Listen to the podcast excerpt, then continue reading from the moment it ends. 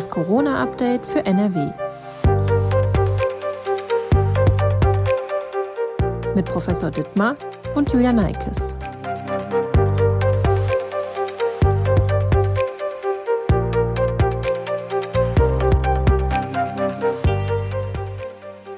Hallo und herzlich willkommen zur 62. Folge von Das Corona-Update für NRW. Mein Name ist Julia Neikes und ich arbeite in der Videoabteilung der Funke Mediengruppe in Essen. Heute ist Mittwoch, der 6. April. Und dies ist die vorerst letzte reguläre Podcast-Folge von das Corona-Update für NRW. Das soll nicht bedeuten, dass die Pandemie vorbei ist. Ganz im Gegenteil, es infizieren sich immer noch viele Menschen. Menschen werden krank und es sterben auch noch Menschen im Zusammenhang mit Covid-19. Das Virus darf an dieser Stelle also nicht unterschätzt werden. Sollte es neue, wichtige wissenschaftliche Erkenntnisse oder überraschende Entwicklungen geben, werden wir darüber natürlich berichten. Ein kleiner Hinweis in eigener Sache. Meine Kolleginnen und Kollegen sind natürlich weiterhin für Sie da, zum Beispiel per Newsletter und mit anderen Podcasts. Die Details dazu bekommen Sie am Ende dieser Folge, also gerne dranbleiben. Jetzt freue ich mich aber erstmal, Professor Ulf Dittmar, den Leiter der Virologie am Uniklinikum in Essen, zu begrüßen. Hallo, Herr Professor Dittmar. Ja, dann hallo zum letzten Mal erstmal. Ich kann an dieser Stelle auch nur schon mal Danke sagen, dass Sie sich in den letzten zwei Jahren fast wöchentlich die Zeit genommen haben, unsere Fragen und die Fragen der Hörerinnen und Hörer zu beantworten. Ich denke, das war äh, wichtige Aufklärungsarbeit. Vielen, vielen Dank. Ja, sehr gerne. War ja immer auch eine sehr gute Gesprächsatmosphäre hier. Wir wollen in dieser, wie gesagt, vorerst letzten Podcast-Folge über folgende Themen sprechen über das aktuelle Infektionsgeschehen und aktuelle Corona-Diskussionen in der Politik, wie zum Beispiel die allgemeine Impfpflicht. Auch Long-Covid soll eine Rolle spielen. Was wissen wir nach zwei Jahren Pandemie darüber? Und welche Faktoren beeinflussen eigentlich die Ausbreitung von Viren? Und inwiefern tragen wir als Menschen selbst dazu bei, dass gefährliche Viren von Tieren auf Menschen überspringen? Darum soll es in dem Themenblock Zoonosen gehen. Bevor wir uns das aktuelle Infektionsgeschehen anschauen, einmal direkt die Frage an Sie, Herr Dittmar. Was ist Ihnen persönlich der nach zwei Jahren Pandemie am meisten in Erinnerung geblieben? Gut, ähm, persönlich ähm, leite ich jetzt erstmal über sozusagen auf wissenschaftlich, virologisch. Ähm, das, was mich positiv überrascht hat, ähm, das waren so die Highlights, war, wie schnell wir in Deutschland eine Diagnostik für dieses Virus entwickelt haben und ähm, da gilt natürlich Christian Drosten ein großer Dank, dass er das alles vorbereitet hat. Ähm, dadurch waren wir viel besser vorbereitet als andere Länder. Dass wir am Ende dann auch aus Deutschland heraus ähm, so schnell einen Impfstoff entwickelt haben, das war sehr wichtig, sonst wären wir gerade in der Delta-Welle, ähm, wäre es ganz schlimm geworden, ähm, auch in Deutschland. Das waren so die positiven Highlights, muss ich sagen. Ähm, dann die negativen Highlights war im Jahre 2020 dann im, im Herbst, ähm, dass wir kein Material mehr kriegen konnten für unsere Laborarbeiten. Es gab kein Plastik mehr, keine Chemikalien. Ähm, ich habe jeden Tag nur mit irgendwelchen ähm, Herstellern von Plastikwaren telefoniert. Das war eine groteske Situation, die ich mir so nie hätte vorstellen können. Und dann das andere Negative, was das Virus in der Lage war zu tun, nämlich diese unglaublich schnelle Entwicklung von neuen Varianten. Das haben wir ja so zum ersten Mal wirklich beobachtet wissenschaftlich. Und ähm, das hat mich schon überrascht, wie schnell das teilweise gegangen ist, dass dann auch eine Variante die nächste verdrängt hat weltweit. Ähm, das hätten wir uns, glaube ich, alle als Virologen nicht ganz so schnell vorgestellt. Und das hat natürlich auch dann Probleme mitgebracht, dass äh, Erkenntnisse, die wir über das Virus hatten, dann plötzlich für die nächste Variante gar nicht mehr gegolten haben. Ähm, das war schon überraschend und sehr, sehr fordernd. Insgesamt sonst e-, eher privat ist natürlich das, was ich immer wieder feststelle, ist ähm, vor allen Dingen die privat andere Wahrnehmung von den Lockdown-Phasen in 2020, wo alle immer dann im Gespräch sagen, ja, da waren wir die ganze Zeit zu Hause und konnten nichts machen. Ähm, ich war die ganze Zeit nicht zu Hause. Das war irgendwie so eine völlig andere Wahrnehmung der Situation, als die meisten Menschen sie haben. Ähm, das fällt mir immer wieder auf. Das heißt, Sie waren da die meiste Zeit tatsächlich im Labor oder ja, im Virologischen Institut, mussten viel arbeiten wahrscheinlich. Genau, ich war viel, sehr viel hier im, im Institut. Ich war auch sehr viel im Gesundheitsamt äh, in Essen. Allerdings habe ich nicht wie einige Gesundheitsamtmitarbeiter im, äh, dann im Institut oder so hier geschlafen. Äh, ich kenne einige, die äh, mehrere Nächte vom Gesundheitsamt äh, in ihren Büros oder in anderen Büros geschlafen haben. Das habe ich nicht getan. Weil einfach so viel Arbeit war tatsächlich. Es war rund um die Uhr Arbeit da. Ja. Gibt es etwas, was Sie aus jetziger Sicht mit dem Wissen von heute anders beurteilen würden? Ja, ich glaube, der, einer der größten Fehler war im Herbst 2020. Und ich war da schon skeptisch, muss ich sagen, aber es war schwierig, die Situation einzuschätzen. Aber ich glaube, die flächendeckende Schulschließung, ähm, nochmal ein zweiter Lockdown in der Schule, ähm, war völlig unnötig und ähm, war einer der größten Fehler, die wir gemacht haben in Deutschland. Äh, viele andere Länder haben das allerdings auch gemacht. Also das war jetzt nicht nur exklusiv unser Fehler. Ähm, und es stellt sich raus, dass die die Spätfolgen von diesem zweiten, der auch relativ lang war, Lockdown bei Kindern doch erheblich sind ähm, und die Lerndefizite und äh, so weiter, viele Probleme. Und tatsächlich hat äh, das Virus eigentlich zu dem Zeitpunkt medizinisch bei den Kindern kaum ein Problem dargestellt. Natürlich können Kinder das Virus auch weiter in den Rest der Bevölkerung tragen. Aber mit dem ursprünglichen Virus, ähm, was wir da ja noch hatten, war auch das nicht so häufig der Fall. Ja.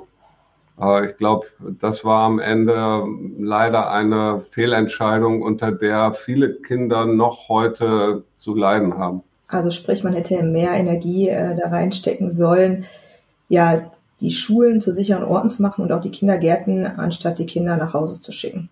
Genau, also zumindest im zweiten Lockdown. Im ersten Lockdown konnten wir das nicht wissen. Ja, also es gibt viele Viren, die verbreiten sich vor allen Dingen über Kinder. Ähm, das, das musste man annehmen, dass das so ist. Und äh, erst im Laufe der Zeit haben wir gelernt, dass das bei SARS-CoV-2 zum Glück etwas anders ist. Ähm, und dieses Wissen hätten wir aber dann im, im Herbst 2020 anwenden müssen und ähm, hätten gute Hygienekonzepte für die Schulen aufstellen müssen. Auch das hat, da war ich jetzt nicht dran beteiligt, aber auch das hat in Deutschland nun mal wirklich so gar nicht funktioniert, muss man sagen. Jede Schule musste sein eigenes Konzept umsetzen, also eine strukturierte ähm, irgendwie Vorbereitung auf Hygienekonzepte von Schulen und Kindergärten, die haben wir in Deutschland nun gar nicht erlebt. Und ähm, das war leider eben auch eins der Probleme. Also sollte das Virus uns äh, in diesem Herbst nochmal Probleme bereiten, dürfte eine Schulschließung, eine Kitaschließung nicht mehr passieren. Da muss es andere Lösungen geben. Ja, ich glaube, das ist ähm, außerhalb der Diskussion, wobei die Situation jetzt sich tatsächlich sogar leider zum Schlechteren verändert hat, was die Kinder anbetrifft. Ähm, wir hatten in 2020 ja noch die Ursprungsvariante oder dann ähm, ja eigentlich nur die Ursprungsvariante und äh, die hat wirklich weniger häufig die Kinder infiziert auch. Äh, nicht nur, dass die Kinder nicht erkranken, das ist ja bis heute oder kaum erkranken, das ist ja bis heute auch mit den anderen Varianten zum Glück so. Aber damals waren die Infektionszahlen in Kindern auch wirklich sehr gering. Äh, die Kinder hatten eine natürliche Teilimmunität gegen dieses Virus. Äh, aber das ist leider mit Omikron verloren gegangen. Wir haben also jetzt, ja, das haben wir alle gesehen, große Infektionsketten in Schulen und viele Infektionen in Kindern in dem Alter. Ähm, das ist jetzt leider so. Trotzdem, da sie medizinisch kaum gefährdet sind, ähm, steht eine Schulschließung, glaube ich, hoffentlich auch im nächsten Herbst, Winter nicht mehr zur Diskussion. Kommen wir einmal zu dem aktuellen Infektionsgeschehen. Die Sieben-Tage-Inzidenz in NRW und auch die auf Deutschland bezogen ist zurückgegangen. Die Zahl der Neuinfektionen sinkt also. Für NRW bedeutet das ganz konkret am 23. März, also vor zwei Wochen, als wir das letzte Mal miteinander gesprochen haben, lag dieser Wert bei, jetzt muss ich einmal gucken, 1277. Am 6. April, also heute, liegt der Wert bei rund 1116. Ist das hier der endgültige Abwärtstrend? Ja, wir haben ja zwischen diesen beiden Werten noch höhere Werte gesehen, auch in NRW, ähm, die sich jetzt zum Glück äh, wieder etwas umgekehrt haben und sinken. Ähm, auch deutschlandweit mit ähm, einzelnen lokalen Ausnahmen. Ich glaube jetzt schon, dass wir äh, dieses Phänomen, was wir bei Omikron in eigentlich fast allen Ländern gesehen haben, nämlich dass ein Peak erreicht wird und es dann relativ egal, was für Maßnahmen getroffen wurden, ja oder nein, ähm, danach erstmal runtergeht mit den Zahlen, dass wir das jetzt auch in Deutschland erleben. Wir haben in Deutschland zwei Peaks hintereinander quasi erlebt, ähm, aus dem Grund, weil wir hintereinander eben diese beiden Untervarianten von Omikron, BA1 und BA2 erlebt haben, direkt hintereinander. Und die haben sozusagen zu zwei verschiedenen Peaks geführt. Aber ich glaube schon, dass das Infektionsgeschehen jetzt auf dem Weg nach unten ist. Und ähm, das ist durch eine gewisse sozusagen Sättigung der Infektionen in der Bevölkerung ähm, letztendlich verursacht durch Omikron, weil wir so viele Infektionen gesehen haben. Und das ähm, ist das gleiche Phänomen wie in anderen Ländern. Seit dem 3. April gibt es hier bei uns in NRW kaum noch Corona-Maßnahmen. Es gilt lediglich ein Basisschutz. Ich fasse das nochmal ganz, ganz, ganz kurz zusammen. Der sieht unter anderem vor, dass im Bus und Bahn und unter anderem auch in medizinischen Einrichtungen und Pflegeeinrichtungen eine Maske getragen werden muss. Dort gilt zum Beispiel nach wie vor auch eine Testpflicht, wenn man die entsprechenden Gebäude betreten möchte. Ansonsten sind alle Regelungen 2G, 3G etc. weggefallen. Veranstalter oder Betreiber dürfen aber von ihrem Hausrecht Gebrauch machen und selbstständig Corona-Regeln festlegen. Das nur zur Info an dieser Stelle. In den letzten Interviews sagten sie bereits, dass sie die Maskenpflicht in Innenräumen, wo viele Menschen aufeinandertreffen, also zum Beispiel im Supermarkt oder beim Shoppen in der Stadt, weiterhin wichtig finden würden, solange die Zahlen nicht sehr niedrig sind, also noch relativ hoch sind. Über die Gründe haben wir in den letzten Podcast-Folgen gesprochen. Da kann jeder auch gerne nochmal reinhören, wenn Interesse besteht. Davon abgesehen aber die Frage, werden die gelockerten Maßnahmen noch eine Auswirkung auf das Infektionsgeschehen haben? Oder ist die Sättigung jetzt, wie Sie gerade sagten, wirklich so sehr, so hoch in der Bevölkerung, dass wir davon gar nichts mehr merken werden? Na, ich denke schon, dass die insgesamt ähm, eine Auswirkung haben werden, aber die werden wir nicht sofort in diesen Kurven sehen. Ähm, was ja in England passiert ist, da ist Kurz nach dem Peak sind alle Maßnahmen abgeschafft worden. Ähm, die Zahlen gingen in England trotzdem erstmal weiter nach unten, ähm, sind dann aber auf einem relativ hohen Niveau. Also wenn man das vergleicht, die Inzidenzen, die da in England äh, noch herrschen, mit dem, was wir früher mal als bedrohlich empfunden haben an Inzidenzen, ist das alles noch relativ hoch. Ähm, und jetzt in letzter Zeit sind die Zahlen in England auch mal wieder ein bisschen gestiegen. Ähm, also ich glaube schon, dass das auch eine Auswirkung auf die Infektionszahlen hat, aber nicht in der Weise, dass wir jetzt plötzlich wieder einen rapiden Anstieg sehen werden. Ja, wir sind in dieser Sättigungssituation. Die Zahlen werden sich erstmal ein wenig nach unten bewegen, aber die Infektions, ähm, ja, Gefahr, die jetzt äh, durch wegfallende Maßnahmen steigt, wird schon auch ein bisschen Einfluss auf äh, die Zahlen haben, die wir da sehen. Ähm, gerade so Superspreading-Events, man muss ja bedenken, die Infektionen sind noch relativ häufig. Das heißt, in jeder größeren Menschenansammlung, vor allem in Innenräumen, ist das Risiko, dass da Menschen dabei sind, die gerade infiziert sind, extrem hoch. Ja.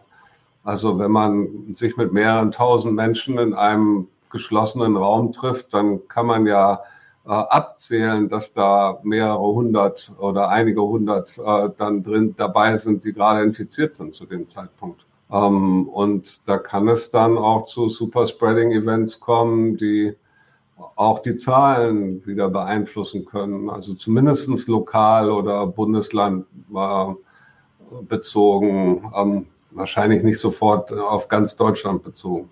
Also sprich, wenn man ähm, ja, auf so einer Veranstaltung ist und danach irgendwie zum Beispiel seine Großeltern besuchen möchte oder andere Menschen, die ein höheres Risiko haben für eine schwere Covid-19-Erkrankung, sollte man nach wie vor auch ein bisschen darauf achten, dass man sich vielleicht vorher testet oder ein paar Tage wartet, bevor man diese Person besucht. Genau, also bevor man jetzt wirklich Risikopersonen besucht, also das gilt natürlich vor allen Dingen für sehr alte Menschen oder eben Menschen mit ähm, klaren Vorerkrankungen, also besonders auch Organtransplantierte, ähm, sollte man vorher bei der weiten Verteilung von Virus, was wir jetzt in der Bevölkerung haben, äh, sich zumindest mit einem Selbsttest ein bisschen mehr absichern. Ich habe noch eine Hörerfrage mitgebracht, die zu dem Thema Lockerung passt. Da geht es grundsätzlich darum, dass die Homeoffice-Pflicht ja nicht mehr gilt. Also seit dem 20. März gilt die schon nicht mehr. Unser Hörer schreibt, er sitzt in einem Großraumbüro mit maximal 100 Personen. Zwischen den Sitzplätzen sei Abstand, also von einem Abstand von ein bis zwei Metern. Nach Angaben seines Arbeitgebers werde auch regelmäßig ein Luftfilter genutzt. Auf den Fluren könne es aber zu viel Verkehr kommen und einige Kollegen seien auch ungeimpft. Er macht sich jetzt so ein bisschen Sorgen und ähm, die Frage ist vielleicht gar nicht so unwichtig, beziehungsweise wird vielleicht mehrere Menschen betreffen, weil ich denke, das ist so eine typische Großraumbürobeschreibung. Einmal die Frage deshalb, er, also unser Hörer sieht da einen, einen Infekt, er hat Angst, dass er sich infiziert in diesem Szenario. Ähm, ist diese Sorge aus virologischer Sicht begründet? Ja, die Sorge, dass äh, man sich in so einem Setting infizieren kann, ist jetzt absolut begründet. Ja. Ähm, und dann ist die nächste Frage, was ist die Sorge sozusagen dieses, dieser Person, was äh, sich auf die Gesundheit bezieht? Äh, wenn er selbst geboostert ist, ähm, dann hat er ein sehr, sehr, sehr geringes Risiko, schwer zu erkranken, selbst wenn er sich infiziert. Ja wir alle wissen, dass wir uns jetzt trotz Booster und trotz Impfung infizieren können. Aber ähm, wenn man geboostert ist, äh, landet man eigentlich nie auf der Intensivstation. So, wenn jetzt aber ungeimpfte Kolleginnen und Kollegen dazwischen sitzen, die haben ein sehr hohes Risiko, vor allen Dingen, wenn sie älter sind, ähm, doch noch schwer zu erkranken. Also die Todeszahlen von über 60-Jährigen, zumindest in den USA, die ungeimpft waren bei Omikron-Infektion, äh, sprechen eine deutliche Sprache. Ein hohes äh, ähm, Gesundheitsrisiko hier eindeutig. Und ähm, ja, so ein Setting von so einem Großraumlabor, äh, Großraumlabor sage ich schon, ich denke mal am Laborstandard, Großraumbüro, ist natürlich eine Gefährdungssituation. Also da hilft jetzt auch nicht das Aufstellen eines Luftfilters. Wie viel Luftfilter will man denn aufstellen in so einem äh, großen Raum, weil ein Luftfilter vorne links äh, in dem Raum hilft den Personen hinten rechts im Raum überhaupt gar nichts. Ja. Tatsächlich hilft Lüften deutlich mehr als Luftfilteranlagen. Es sei denn, sie sind über den gesamten Raum verteilt und saugen die Luft nach oben ab. Äh, das sind sehr effiziente Systeme, das hat ja aber fast kein Gebäude. Und insofern sind die Luftfilter in so einem großen Raum Alibi-Funktion und äh, die Infektionsgefahr ist absolut da. Auch die Abstände von 1,5 oder 2 Metern helfen an der Stelle nichts, weil Omikron verbreitet sich mehrfach, also viel mehr als früher die Varianten über Aerosole. Und Aerosole stehen Minuten, Stunden lang im Raum an einer Stelle. Und man braucht nur von seinem Arbeitsplatz aufzustehen und dann durch den Gang zu laufen und durch eine Aerosolwolke zu laufen und kann sich da infizieren. Aber nochmal, wenn man geboostert ist, dann ist das kaum ein Gesundheitsrisiko. Äh, wenn man nicht geimpft ist, ist das ein erhebliches Gesundheitsrisiko. Dann äh, hoffe ich, dass wir mit der Beantwortung der Frage ein bisschen ja, Licht ins Dunkle bringen konnten. Ich denke, das ist auch so.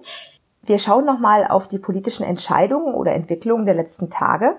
Bund und Länder haben sich darauf verständigt, dass die Isolationspflicht für Infizierte ab dem 1. Mai wegfällt und nur noch eine dringende Empfehlung für eine fünf Tage lange Isolation ausgesprochen werden soll. Inzwischen hat sich das Blatt gedreht. Bundesgesundheitsminister Karl Lauterbach ist zurückgerudert. Die freiwillige Isolation soll es nun doch nicht geben. Also ziemlich viel hin und her an der Stelle. Wie bewerten Sie denn das Thema Isolation von Infizierten aus virologischer Sicht? Also wir wissen, dass ähm, auch bei Omikron oder vielleicht auch gerade bei Omikron, dass Personen, die sich infiziert haben, und dann die Infektion ausbricht sozusagen, wahrscheinlich mit irgendwelchen Symptomen zu Anfang, dass äh, die ungefähr fünf Tage infektiös sind für die Umgebung. Ja. Das variiert natürlich individuell, einige kürzer, andere ein bisschen länger. Das heißt, aus medizinischer Sicht ist es absolut sinnvoll, dass diese Menschen jetzt in diesen fünf Tagen nicht zu Großveranstaltungen gehen, nicht zur Arbeit gehen, ähm, nicht in der Schule arbeiten, weil sie dort eben überall Menschen infizieren können. Ja. Ähm, die, die Frage ist, die sich so ein bisschen stellt, also aus medizinischer Sicht ist das absolut sinnvoll, weiter die Isolationsregeln bei Infektionen einzuhalten. Ähm, die sind auch nicht hundertprozentig äh, irgendwie in der Sicherheit, weil leider sind Menschen ja schon, bevor sie die ersten Symptome entwickeln, zumindest einige infektiös. Das heißt, an der Stelle wissen die meisten es nicht, dass sie andere Menschen infizieren können. Ähm, ähm, aber dann ab Symptombeginn fünf Tage, ähm, das wissen wir eigentlich von Omikron. Ja. Die Frage ist, ob, und das war ja auch ein Argument von der Politik, ähm, es wird ja gar nicht mehr durchgesetzt. Ja. Es gibt dann eigentlich die Verpflichtung, ähm, sich zu isolieren, aber es gibt keine Kontrolle mehr durch die Gesundheitsämter. Und deswegen äh, ist es sowieso fraglich, wie viele Menschen das überhaupt noch machen. Aber ich glaube schon, dass es hier eigentlich einer Regel bedarf, ja, weil ähm, diese Menschen sind infektiös, können infektiös sein, können andere infizieren. Ähm, und insofern ist es eigentlich wichtig, dass das zumindest noch geregelt wird. Ähm, ob die Menschen das dann einhalten und sich danach richten, muss wahrscheinlich in Zukunft jetzt in der Eigenverantwortung von Personen liegen. Ein weiteres viel diskutiertes Thema, das ja vielleicht wahrscheinlich auch an der einen oder anderen Stelle zur Verwirrung führt und geführt hat, ist die allgemeine Impfpflicht. Kommt sie oder kommt sie nicht, ist die Frage. So wie es aussieht, ist die Impfpflicht für alle ab 18 Jahren vom Tisch. Am Donnerstag, den 7. April, also einen Tag nach diesem Interview, wird es eine Abstimmung im Bundestag geben. Es könnte sein, dass dann mit Blick auf den Herbst für eine Impfpflicht für Menschen ab 60 Jahren gestimmt wird. Das steht jetzt aber noch nicht ganz fest.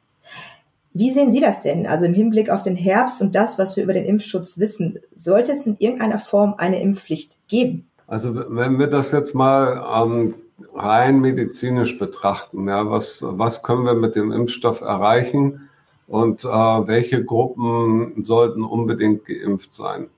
Ähm, dann muss man leider eben feststellen, dass wir mit der Omikron-Variante Schutz vor Infektion ähm, verloren haben. Die ist sehr eingeschränkt. Wir haben es nicht zu 100 Prozent verloren, aber es ist eben bei Omikron deutlich eingeschränkt. Wir wissen alle, dass Menschen, die sich äh, haben impfen lassen, auch haben boostern lassen, dass die sich infizieren können. Die können auch milde Symptome haben. Ähm, es gibt auch mal wenige, die erkranken ein bisschen schwerer.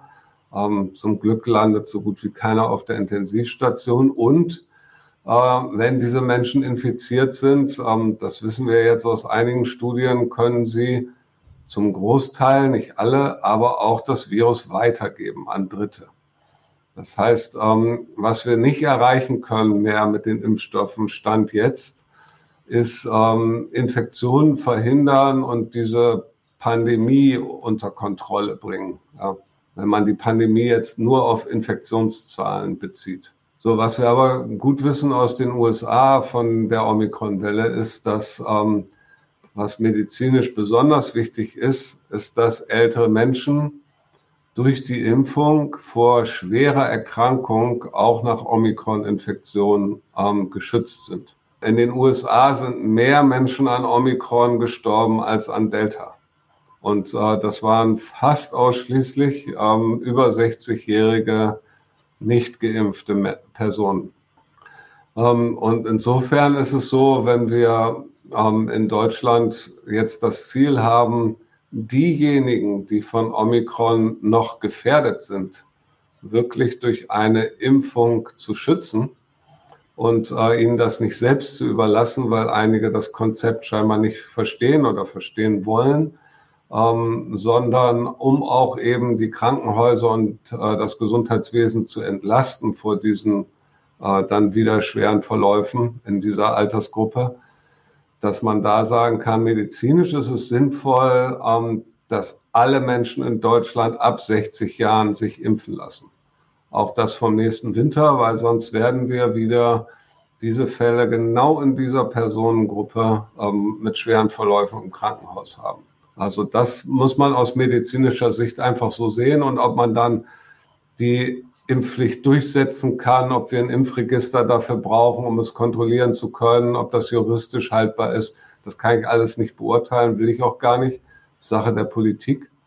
Ähm, aber medizinisch sinnvoll wäre eine ähm, Impfung aller Personen in Deutschland ab 60 Jahren. Wir haben dieses Interview am 6. April geführt. Einen Tag später wurde der Gesetzentwurf für eine Impfpflicht für alle Menschen ab 60 Jahren im Bundestag mehrheitlich abgelehnt. Bedeutet, in Deutschland wird es vorerst keine allgemeine Corona-Impfpflicht geben. Kommen wir einmal zum Thema Long-Covid. Auch wenn die Infektionszahlen zurückgehen, infizieren sich noch viele Menschen mit dem Coronavirus. Die meisten erkranken zum Glück nicht schwer. Einige haben aber noch länger, also wenn sie schon längst wieder negativ sind, gesundheitliche Probleme. Was wissen wir zwei Jahre nach Beginn der Pandemie über das Langzeitphänomen Long-Covid?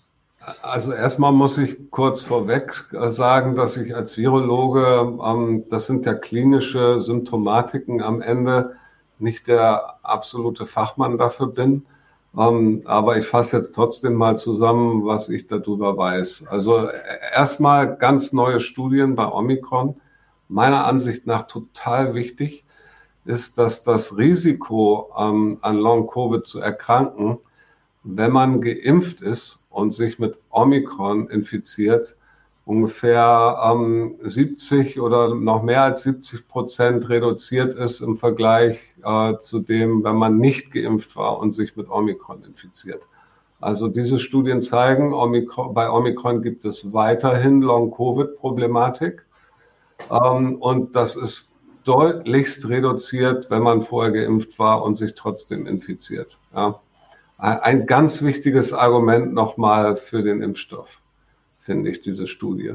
Dann das andere jetzt grundlegend zu Long-Covid oder Post-Covid, also dass man nach der akuten Erkrankung noch weiterhin über einen längeren Zeitraum äh, Problematiken hat.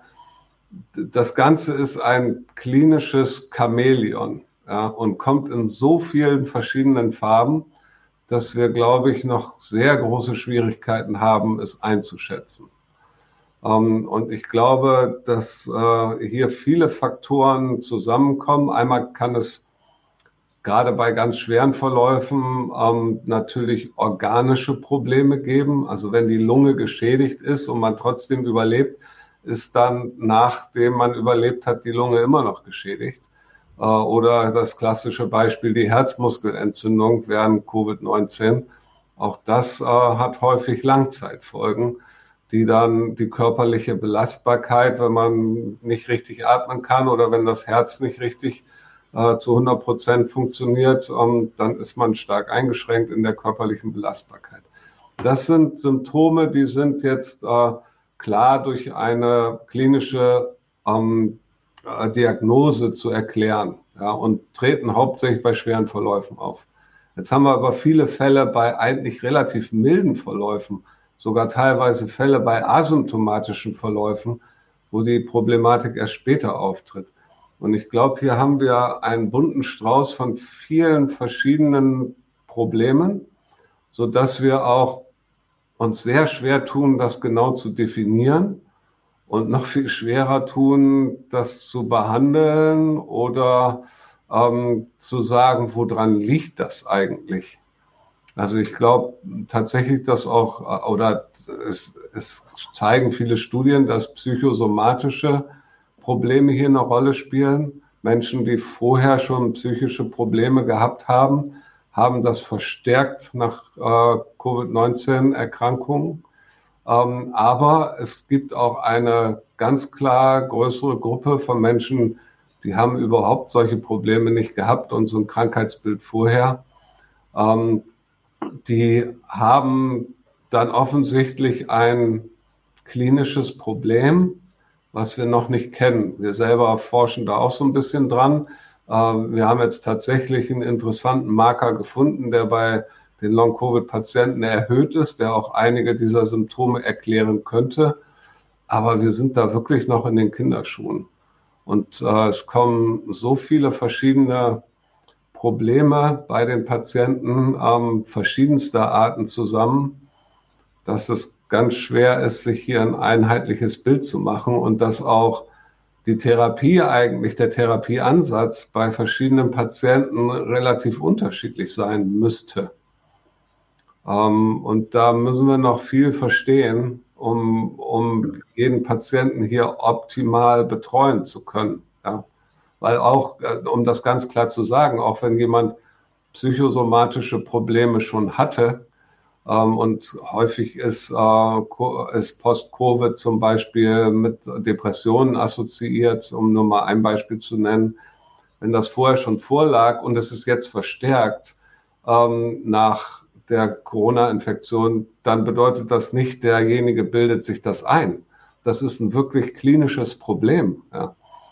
Äh, und das muss behandelt werden, auch wenn wir keine organische Ursache dafür finden. Ja. Aber es muss anders behandelt werden, als wenn man eine Herzmuskelentzündung gehabt hat. Also wirklich noch schwieriges Thema, betrifft viele Menschen in Deutschland. Interessant ist noch die Verteilung äh, die Altersverteilung. Also Post-Covid ähm, in Kindern gibt es quasi nicht. Bei Jugendlichen schon, ist aber sehr selten. Ähm, bei sehr Alten gibt es das auch sehr wenig. Ähm, und es ist eine sehr große Problematik in, der, in den Middle-Agern, ähm, also bei Menschen um 50, äh, 40, 50, 60. Ähm, was auch so ein bisschen darauf hindeutet, äh, dass es zumindest in einigen äh, Patienten diese psychosomatische Problematik dazu gibt, weil die ist besonders ausgeprägt in Menschen mittleren Lebensalters. Weiß man, wie viele äh, ja, Menschen, die sich mit Corona infiziert haben, darunter leiden? Gibt es da irgendwelche ja, realistischen Werte? Da gibt es äh, Werte drüber, die beziehen sich äh, fast alle noch die großen Studien auf Delta denke, die ersten Omikron-Studien werden wir bald sehen und ähm, die stammen wie immer aus England. Die können richtig gut klinische Studien. In Deutschland können wir das nicht gut leider.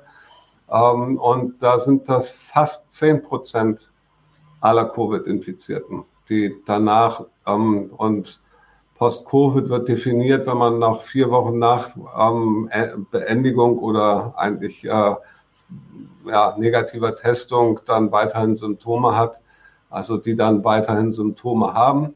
Wenn man die länger beobachtet, wird das weniger. Also ähm, es genesen wieder Menschen davon, ähm, aber es genesen auch nach einem Jahr später äh, längst nicht alle. Äh, einmal nur zur Begriffserklärung, Long-Covid und Post-Covid wird synonym verwendet. Das wird quasi ähm, synonym verwendet. Das hat so ein bisschen ähm, sozusagen eine zeitliche Abfolge. Ja, Post-Covid, wie gesagt, ab vier Wochen nach dem eigentlich negativen Test. Und da würde man noch nicht gleich eigentlich von Long-Covid sprechen, weil dieses Wort Long wird natürlich dafür benutzt, dass jemand das wirklich dann noch länger hat, Monate. Ja. Ich äh, habe noch äh, eine Frage von einem unserer Hörer mitgebracht, die auch per Mail gekommen ist. Das passt im weitesten Sinne zu diesem Thema. Deswegen platziere ich die quasi mal an dieser Stelle. Unser Hörer schreibt, er habe sich nach dreifacher, dreifacher Impfung mit BioNTech infiziert und hatte einen milden Covid-19-Verlauf. Er sei auch schon wieder negativ. Er fragt sich jetzt, wann das Virus aus seinem Körper endgültig verschwunden ist und ob er mit Spätfolgen, zum Beispiel Probleme mit Herz oder Lunge, rechnen muss. Da macht er sich offensichtlich Sorgen. Also er ist anscheinend wieder gesund, hat jetzt nicht dieses ähm, ja Post-Covid oder Long-Covid, aber er hat Angst davor, dass er vielleicht Monate später nochmal Probleme bekommt.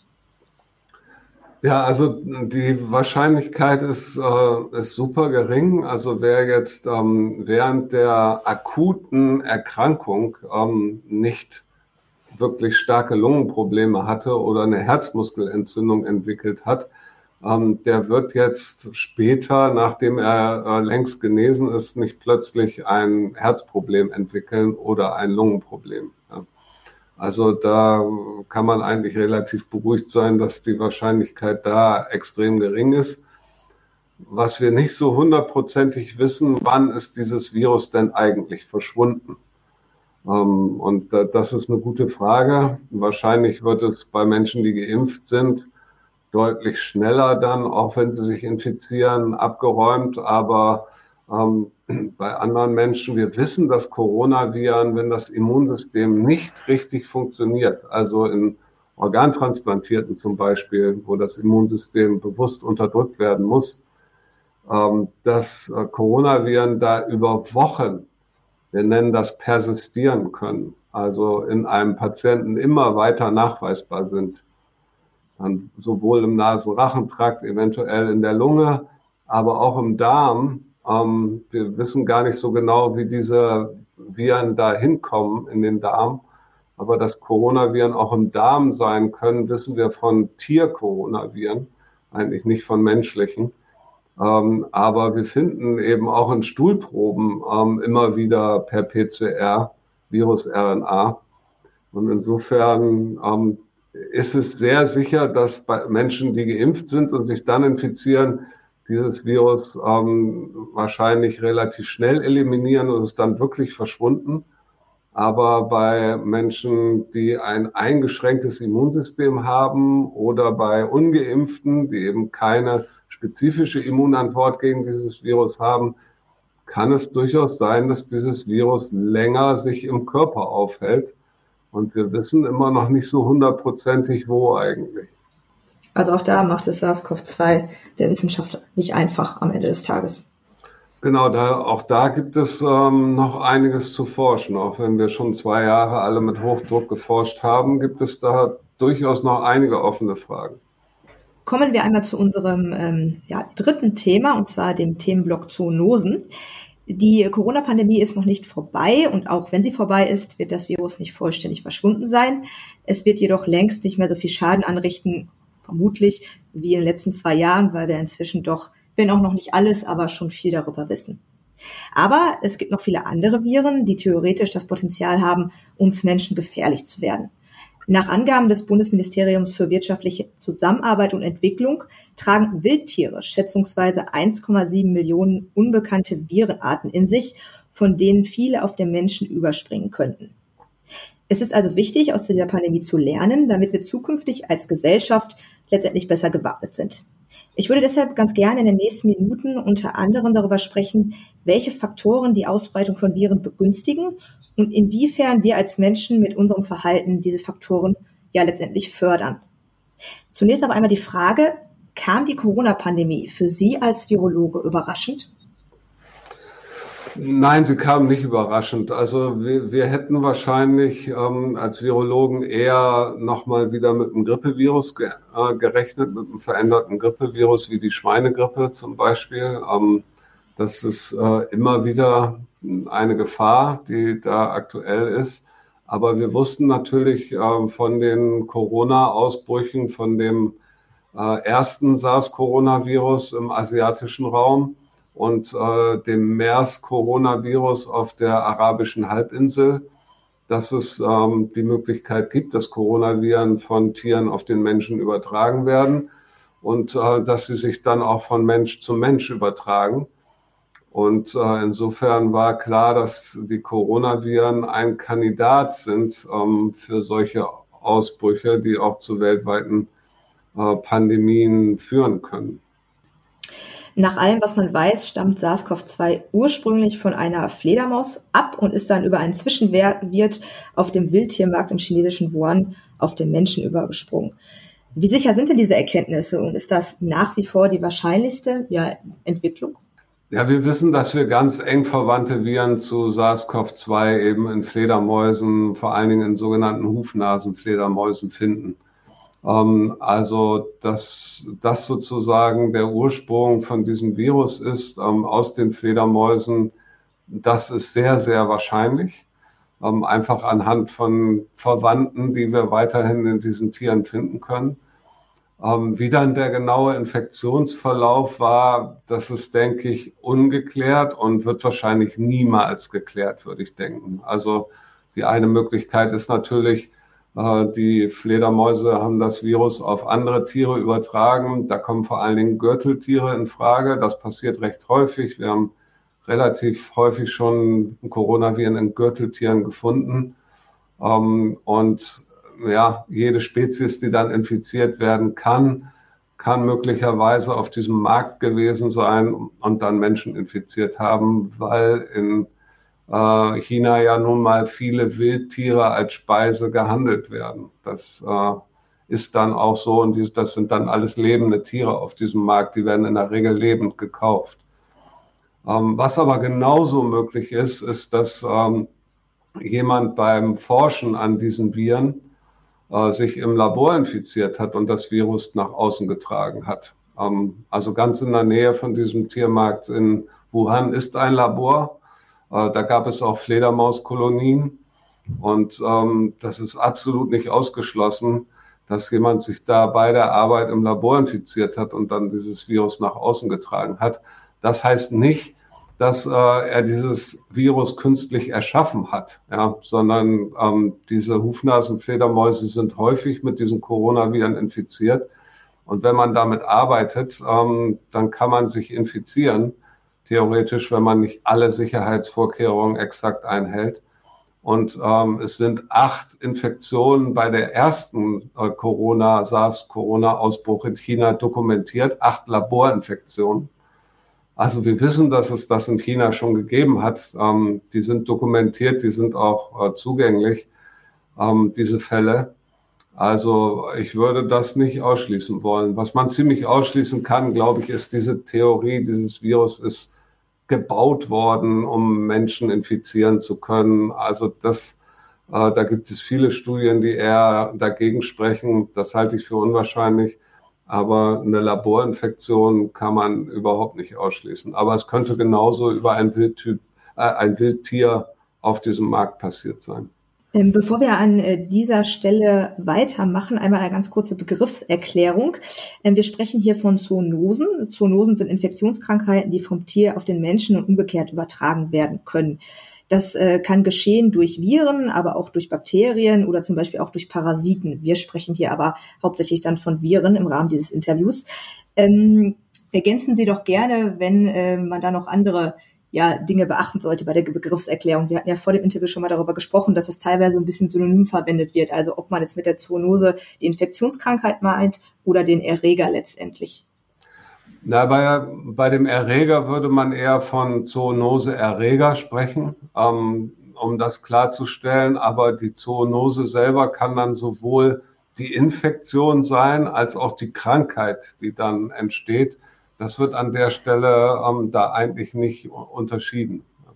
Mit äh, welchen gefährlichen äh, ja, Virenzoonosen hatten wir denn in der Vergangenheit in letzter Zeit noch zu tun und woher stammen diese Viren dann? Wenn man das denn überhaupt nachvollziehen kann. Ja, wir hatten ja einige Beispiele schon in der nahen Vergangenheit. Also wir hatten die Schweinegrippe. Ähm, in Mexiko entstanden eine Mischung von verschiedenen Grippeviren. Es gibt eben Schweinegrippeviren, Vogelgrippeviren und menschliche Grippeviren. Und ähm, auch wenn es Schweinegrippevirus genannt wurde, war das Virus ein Mix aus allen drei verschiedenen und hatte alle drei Komponenten und ist dann von Mexiko um die Welt gezogen und hat genau so eine Pandemie verursacht, ähm, wie wir sie jetzt haben. Nur das Virus war nicht so tödlich. Deswegen haben wir ähm, ungefähr 5000 Tote, wahrscheinlich ein bisschen mehr ähm, in der Welt letztendlich ähm, durch dieses Virus gehabt, aber eben keine Millionen, wie wir sie jetzt haben. Ähm, aber das ist genauso um die Welt gezogen mit äh, Tausenden, Millionen von Infektionen wie äh, jetzt in der Pandemie das Coronavirus. Und eine andere Zoonose ist eben Ebola gewesen in Westafrika, übertragen von Flughunden auf den Menschen, auf einen zweijährigen Jungen in Ghana, der der Indexpatient war und dann seine Familie infiziert hat. Ähm, und dann ist das Virus an einer Hauptstraße zwischen den Ländern Ghana, Liberia und Sierra Leone weitergetragen worden. Also eine ganz typische Zoonose und eine, die wir immer vergessen, die schlimmste Zoonose, die wir in den letzten äh, Jahrhunderten äh, oder im letzten Jahrhundert auf jeden Fall oder in den letzten beiden Jahrhunderten gesehen haben, ist AIDS. Übertragung eines Virus von Schimpansen auf den Menschen. Ähm, mindestens neun verschiedene Übertragungen muss es gegeben haben, die dann zu einer weltweiten Pandemie geführt haben, ähm, mit jetzt ungefähr 36 Millionen Toten. Wie kommt es dazu, dass die ähm, ja, Zoonosen letztendlich die Viren auf den Menschen übertragen werden? Weil den, den, zum Beispiel den Tieren haben sie ja erstmal nicht geschadet, soweit ich weiß. Ja, ähm, es ist natürlich so, dass einige Wirte, nennen wir das, also die, die das Virus tragen, sich äh, in Jahrtausender Koevolution aneinander angepasst haben. Es ist tatsächlich so, dass die Schimpansen schon an diesem HIV-ähnlichen Virus, ähm, wenn sie sehr alt werden, erkranken, ähm, allerdings nicht äh, in jungen Jahren daran erkranken. Ähm, und Fledermäuse, interessanterweise, die sehr viele verschiedene Viren übertragen können, erkranken quasi fast gar nicht, soweit wir wissen, an diesen Virusinfektionen. Ähm, es gibt aber durchaus auch andere Viren, wo ähm, der Ursprungswirt auch meistens im höheren Lebensalter daran erkrankt. Ja, evolutionär macht das dann ja keinen Unterschied. Wenn sich das Tier vermehrt hat, ähm, dann kann es auch ruhig zugelassen werden, dass danach eine Erkrankung auftritt. Ähm, für die Evolution macht das dann nichts mehr aus. Ja. Gut, und dann kann es eine Übertragung auf den Menschen geben, eigentlich nur von Viren oder wirklich nur von Viren, die bei Säugetieren vorkommen. Also wir brauchen jetzt nicht vor Insektenviren Angst zu haben. Ähm, Vögel auch, ähm, Vögel plus Säugetiere, es können durchaus Vögel auch potenziell Viren auf den Menschen übertragen. Ähm, aber vor allen Dingen eben Säugetiere. Und ja, da ist die Gefahr, dass äh, das Virus dann schon so ähnlich ist oder der wird so ähnlich, wenn es den Menschen erreicht, dass es sich dann doch vermehren kann. Ähm, das ist bei vielen Infektionen wahrscheinlich nicht der Fall. Das ist dann ein Ereignis, was nicht dazu führt, dass es sich das Virus dann im Menschen vermehren kann. Aber einige wenige Fälle reichen, äh, um sowas auszulösen. Und was dann eben noch passieren muss, dass der Mensch dann oder unter Menschen das Virus sich dann auch von Mensch zu Mensch überträgt. Sonst kann es keine Pandemie geben. Ja, also klassisches Beispiel ist eben dieses MERS-Coronavirus. Das wird von Kamelen auf Menschen übertragen auf der arabischen Halbinsel.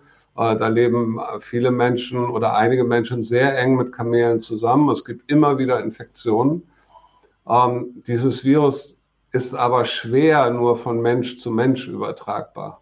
Ist nicht unmöglich, aber ähm, das ist nur relativ ineffizient und deswegen gibt es nur kurze Infektionsketten und zum Glück keine Pandemie hängt die äh, Ausbreitung von gefährlichen Viren letztendlich auch damit zusammen, wie nah wir, also mit wir meine ich jetzt in diesem Fall wir Menschen im Allgemeinen, den äh, Tieren kommen, also sowohl was jetzt zum Beispiel Affen und Fledermäuse angeht in der Wildnis, als auch ähm, Tiere, die wir selber halten.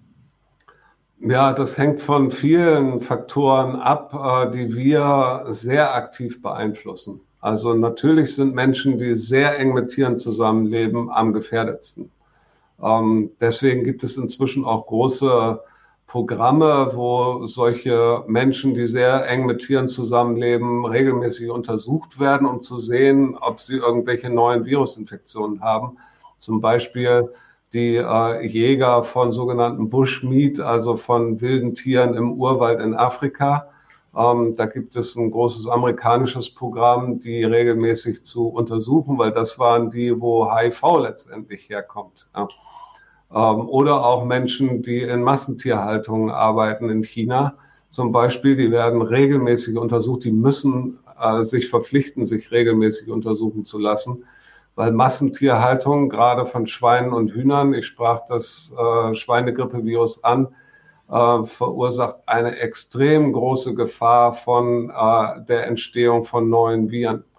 Ähm, gerade wenn diese äh, Vogelgrippeviren und Schweinegrippeviren sich mischen.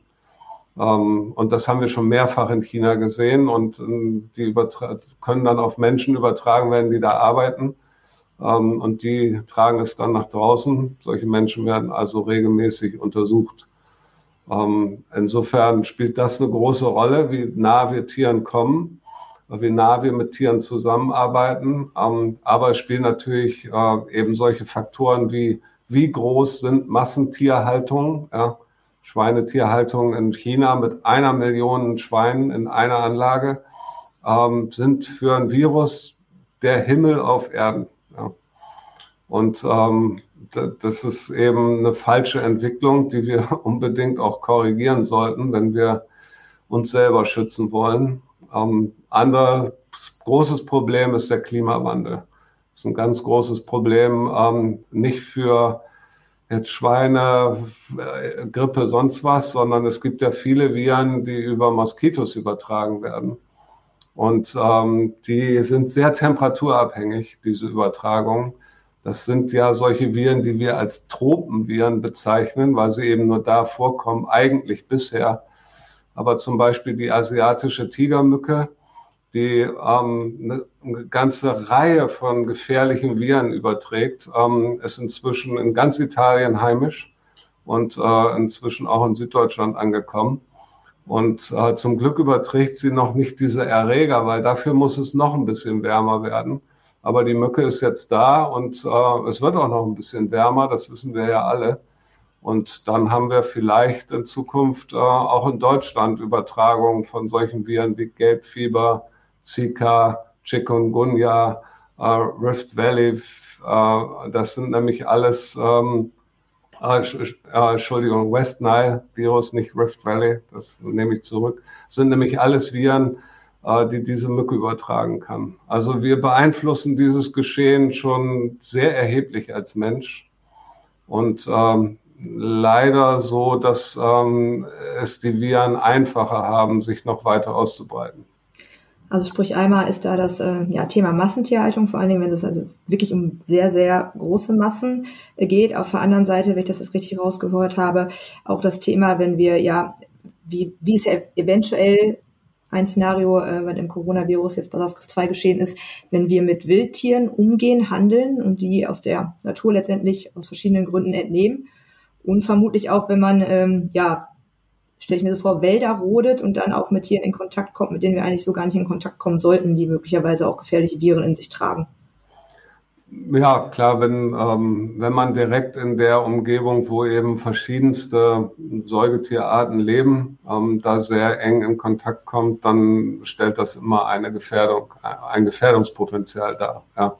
Also auch wenn man in, in Deutschland, ja, ich hatte gesagt, Fledermäuse haben eine ganze Reihe von Viren, ähm, wenn man, man sollte jetzt keine Fledermaus anfassen mit bloßen Händen. Ja, das ist durchaus eine Gefährdung. Wie sieht das denn ähm, mit der äh, Global Globalisierung aus? Also ist das auch ein Treiber von äh, Viren? Wir haben ja schon im Rahmen der Corona-Pandemie viel darüber gesprochen, dass Reisen zu einem Problem hätte werden können oder auch teilweise geworden ist in den letzten zwei ähm, Jahren. Ist das auch ein wichtiger Faktor oder ist der im Gegensatz zu dem, jetzt sag ich mal, Faktor Klimawandel und ähm, der Haltung und dem Umgang mit Tieren zu vernachlässigen?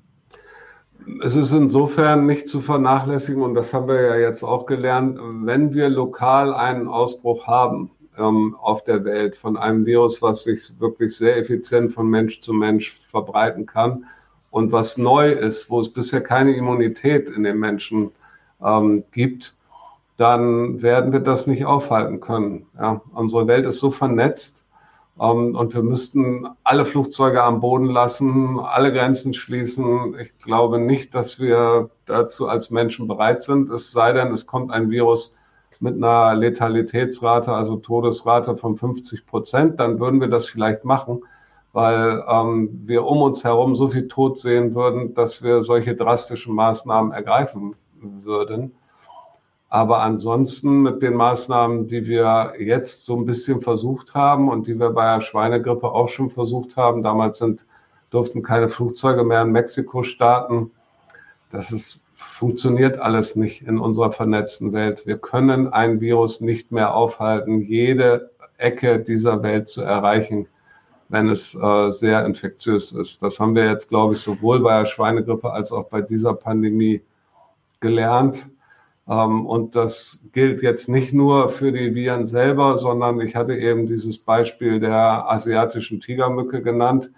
Die reist total gerne mit Containern ähm, auf Containerschiffen und ähm, die hängen ganz viel an diesen Containern. Deswegen findet man sie zum Beispiel in Deutschland auch auf äh, den ganzen Autobahnraststätten, weil sie da von den Containern dann runterfliegen, mit denen sie transportiert werden. Also auch Tiere, die die Viren verbreiten, ähm, sind natürlich in ihrer Verbreitung durch die Globalisierung ähm, stark mit beeinflusst, gerade Moskitos. Okay, also ich halte fest, äh, bei der Globalisierung, da kann man nicht ganz so viel machen, die ist nun mal da. Das ist ja auch was, hat ja auch sehr viele gute Seiten, um Gottes Willen jetzt nicht äh, ja. falsch verstehen. Ähm, das Thema Klimawandel ist wiederum eine Sache, die wir ja auch vorantreiben und auf der anderen Seite aber auch ähm, ja dafür sorgen könnten, dass es nicht so schlimm wird. Und auch die Frage, wie wir mit Tieren umgehen, sei es äh, Massentierhaltung, sei es Wildtierhandel, sei es ähm, Lebensräume wegnehmen, Waldrodung etc., sind ja Dinge, die wir durchaus als Menschen im Allgemeinen beeinflussen können. Ähm, ist es aus Ihrer Sicht wichtig für unseren eigenen Gesundheitsschutz in Zukunft, dass da was getan wird? Also dass man da tatsächlich so ein bisschen ja, dass die Menschen sich da anpassen und den Umgang mit Umwelt und Tieren überdenken? Ja, also wir müssen da was tun, ähm, überall, wo wir was tun können. Wie gesagt, äh, Sie hatten das eben schon gesagt, wir können jetzt nicht von heute auf morgen äh, alle Flüge einstellen und die Globalisierung stoppen. Das werden wir nicht zurückdrehen können.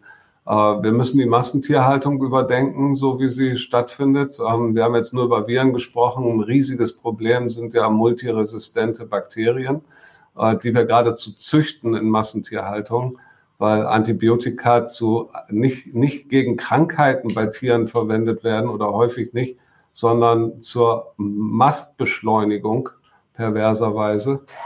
Ähm, also da müssen wir unbedingt äh, umdenken und ähm, wir müssen natürlich nicht nur wegen der Verbreitung von Mücken den Klimawandel begrenzen, so gut wir irgendwie können. Da gibt es noch andere Gründe, weswegen wir das tun sollten. Ähm, und wir müssen, wir müssen halt genau wissen, was für Viren gibt es überhaupt. Ähm, deswegen wichtig so Überwachungsprogramme für Menschen, die sehr eng mit Tieren zusammenarbeiten. Ähm, das haben viele Länder schon aufgelegt. Das ist sehr wichtig, damit wir überhaupt wissen, was kommt da. Ähm, und dann haben wir tatsächlich einen ganz wichtigen Schritt jetzt in dieser Pandemie getan. Wir haben nämlich gelernt, wie wir viel, viel schneller Impfstoffe entwickeln können. Das wird uns, äh, wenn nochmal ein Virus und vielleicht ein viel tödlicheres Virus äh, ähm, als Pandemie über die Welt geht, wird uns das nochmal sehr helfen, dass wir gelernt haben, wie wir viel schneller als äh, in der Vergangenheit einen Impfstoff wirklich entwickeln und anwenden können. Also geht es einmal darum, ähm, ja, Lebensbedingungen zu schaffen, die dafür sorgen, dass möglichst wenige potenziell gefährliche Viren ähm, zu uns gelangen. Auf der anderen Seite geht es aber auch auf jeden Fall darum, dass man eben in die Impfstoffentwicklung weiter investiert und wenn dann so ein Virus im Umlauf ist, dass man da sehr viele Menschen schützen kann sind zwei wichtige Dinge, denke ich. Ne? Genau. Und, äh, und es gibt noch eine große Entwicklung in der Virologie. Ähm, also zumindest in der Virologie, sowas gibt es auch für Bakterien natürlich, äh, dass wir versuchen, Medikamente zu entwickeln, die gegen alle verschiedenen Viren einer Familie helfen. Also zum Beispiel gegen alle Coronaviren. Ja, egal welches Coronavirus dann kommt, wir haben ein Medikament in der Schublade, was dagegen eingesetzt werden kann egal welches Grippevirus kommt, wir haben ein Medikament in der Schublade, was dann eingesetzt werden kann. Das ist, äh, sind gerade, das ist schwierig, aber da gibt es sehr erfolgversprechende Ansätze, dass wir sowas für die Zukunft vielleicht entwickeln können. Ähm, ich würde ganz gerne einmal nochmal auf die äh, Faktoren, die dazu führen, dass Viren sich ausbreiten, zurückkommen. Also auf das Thema ähm, Klimawandel und den Umgang mit Tieren, sowohl ja, Tiere, die wir in der Massentierhaltung halten, also Nutztiere, als auch wilde Tiere. Ähm, ist das richtig letztendlich oder ist das zu platt gesagt, wenn man sagt, dass ähm, die Gesundheit der Tiere und auch eine funktionierende Umwelt direkt mit unserer Gesundheit zusammenhängt und dass das notwendig ist, damit wir auch in Zukunft ja gesund leben können? Ja, das ist genau der richtige Gedanke und den gab es auch schon vor dieser Pandemie. In der Pandemie ist nochmal deutlich geworden, wie richtig diese neue Denkweise war und das wird in dem Begriff One Health zusammengefasst, also dass man menschliche Gesundheit nicht äh, isoliert sehen kann, sondern dass äh, menschliche Gesundheit abhängt von Tiergesundheit und von äh, Umweltfaktoren, die dann äh, an, wieder auf die Tiere wirken, aber auch auf den Menschen wirken. Und ähm, da gibt es eben diesen Gedanken, dass wir die ähm, Tiergesundheit und menschliche Gesundheit und auch ähm, Fragen der Umwelt deutlich besser verzahnen müssen. Da gibt es äh, zwei große Neugründungen, auch in Deutschland, ein One Health Institut in Greifswald, was neu gegründet wird oder gegründet worden ist. Und es gibt auch noch ein WHO One Health ähm, Institut, was in Berlin gegründet wird und am Robert Koch Institut mit aufgehängt wird. Also hier gibt es ähm, starke Bewegungen in vielen Ländern, in diese Thematik zu investieren und ähm, es ist eine ganz entscheidende Thematik für die menschliche Gesundheit in der Zukunft. Also Deutschland äh, bereitet sich diesbezüglich schon auf die Zukunft vor, um vor ja, weiteren Pandemien gewappnet zu sein letztendlich.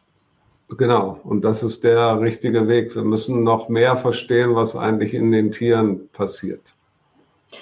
Noch eine letzte Frage zu dem Thema.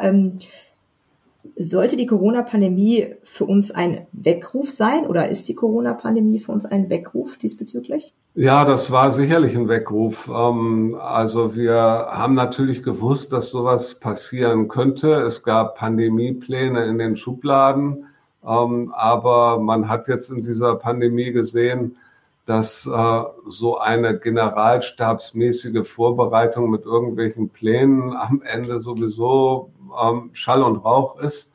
Wir mussten in dieser Pandemie von Woche zu Woche denken und immer wieder neue Regeln erfinden. Ähm, also das kann man nicht planen, das haben wir jetzt gelernt. Äh, wir haben aber auch natürlich ähm, medizinisch-virologisch riesige Fortschritte gemacht. Ja, ich nenne nochmal die ganz schnelle Impfstoffentwicklung mit der neuen Technologie RNA-Impfstoffe werden wir sicherlich viel, viel mehr sehen, noch in den zukünftigen Jahren, aber auch ähm, in der Medikamentenentwicklung haben wir jetzt noch mal Riesenschritte nach vorne gemacht, auch wenn das in dieser Pandemie erst nicht so deutlich war. Aber wir haben noch mal ganz andere ähm, Möglichkeiten entwickelt, Medikamente herzustellen. Und auch der, die Art und Weise, wie wir zusammengearbeitet haben in riesigen Teams, ähm, um wichtige Fragen, schwierige Fragen aufzuklären, waren fast ein Paradigmenwechsel in der Wissenschaft, ähm, zumindest in der Virologie. Und ich hoffe, dass wir das alles äh, so aufrechterhalten können, weil dann wären wir tatsächlich auch auf den nächsten schlimmen Erreger noch besser vorbereitet oder deutlich besser vorbereitet, als wir das jetzt waren. Bevor wir zum Abschluss unserer vorerst letzten Folge von das Corona-Update für NRW kommen, noch eine einzige Frage. Was wünschen Sie sich in den nächsten Monaten von der Politik und der Gesellschaft im Hinblick auf das Coronavirus? Gut, von der Politik wünsche ich mir vor allen Dingen, ähm, dass wir über den Sommer da sind die Wissenschaftler erstmal gefragt und Mediziner genau die Situation beobachten. Und aus dem, was wir dann aber über den Sommer gelernt haben, frühzeitig für den Herbst und für den Winter eventuell, wenn es Maßnahmen geben muss, äh, und ich meine jetzt keinen Lockdown, sondern müssen bestimmte Altersgruppen nochmal geimpft werden, ähm, müssen wir irgendwie feststellen, wer hat noch Immunität oder wer hat nicht Immunität. Da braucht man ja dann am Ende die Politik zu. Und solche Sachen dürfen nicht erst im November entschieden werden. Ja, wenn wir wieder erst anfangen, Weichen für irgendwas im November zu stellen, wenn das Virus schon längst ähm, wieder sich deutlich verbreitet hat, das ist einfach zu spät. Ähm, also von der Politik erwarte ich jetzt, Sie haben aus der Pandemie gelernt, und zwar gelernt, dass man frühzeitig etwas entscheiden muss was ähm, Wissenschaftler vorhergesagt haben. Ja, man muss mal sagen, dass ähm, 90 Prozent der Sachen, die eingetreten sind in dieser Pandemie, von Virologen vorhergesagt worden ist. Ja. Und ähm, aber oft folgte die politische Reaktion darauf viel zu spät. Ähm, das würde ich mir von der Politik wünschen, da ein bisschen daraus gelernt zu haben. Und äh, dann von der Gesellschaft würde ich mir besonders wünschen, dass wir an die Schwächsten in unserer Gesellschaft denken. Ähm, das sind jetzt, was die Pandemie anbetrifft, wir haben da schon drüber gesprochen, vor allen Dingen Hochrisikogruppen, die sich nicht richtig impfen lassen können, weil ihr Immunsystem nicht funktioniert und die weiterhin total gefährdet sind. Ähm, die sollten wir alle uns diese ähm, Aufgabe machen, diese Menschen mit zu schützen, zum Beispiel mit Mund-Nasenschutz. Ähm, das fände ich irgendwie wichtig von der Gesellschaft und dass die Gesellschaft jetzt nicht sagt, so jetzt sind wir endlich wieder frei, können alles machen, was wir wollen. Ähm, und wir vergessen aber, das, das sind nicht wenige Menschen in Deutschland, ja. Eine Gruppe unserer Gesellschaft völlig, die sich nicht mehr vor die Tür traut. Ähm, das würde ich mir von der Gesellschaft wünschen. Dann sind wir jetzt tatsächlich am Ende unserer doch etwas längeren Podcast-Folge angekommen. Und ich kann tatsächlich nur noch mal sagen, vielen Dank, dass Sie uns in den letzten zwei Jahren so regelmäßig als Experte zur Seite gestanden haben und das Corona-Geschehen für uns eingeordnet haben. Vielen Dank. Ja, sehr gerne. Ich möchte mich auch noch mal einmal bei ähm, den Hörern und den Zuschauern bedanken, ähm, bei Ihnen, Frau Neikes, für das immer angenehme Interviewklima. Und ähm, ich, ich hoffe letztendlich nicht, dass es äh, den Bedarf gibt, dass wir wieder gemeinsame Interviews führen müssen. Auch wenn ich das gern machen würde, aber das würde heißen, dass ähm, wir wieder eine falsche Entwicklung haben. Genau, im besten Fall äh, müssen wir nicht mehr über Corona sprechen. Oder vielleicht nur noch vereinzelt. Dann ja, auch an Sie, liebe Hörerinnen und Hörer, vielen Dank fürs Zuhören.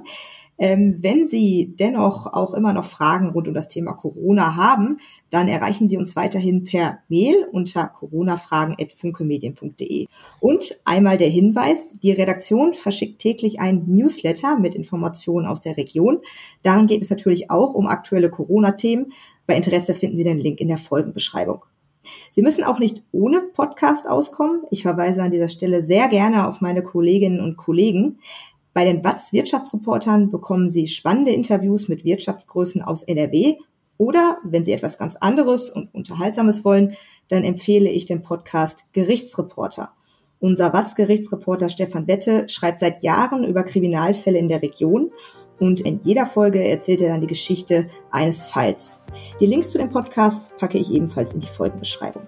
Dann bleibt mir an dieser Stelle auch nichts anderes zu sagen als ja, Dankeschön Bleiben Sie gesund, passen Sie auf sich auf. Tschüss.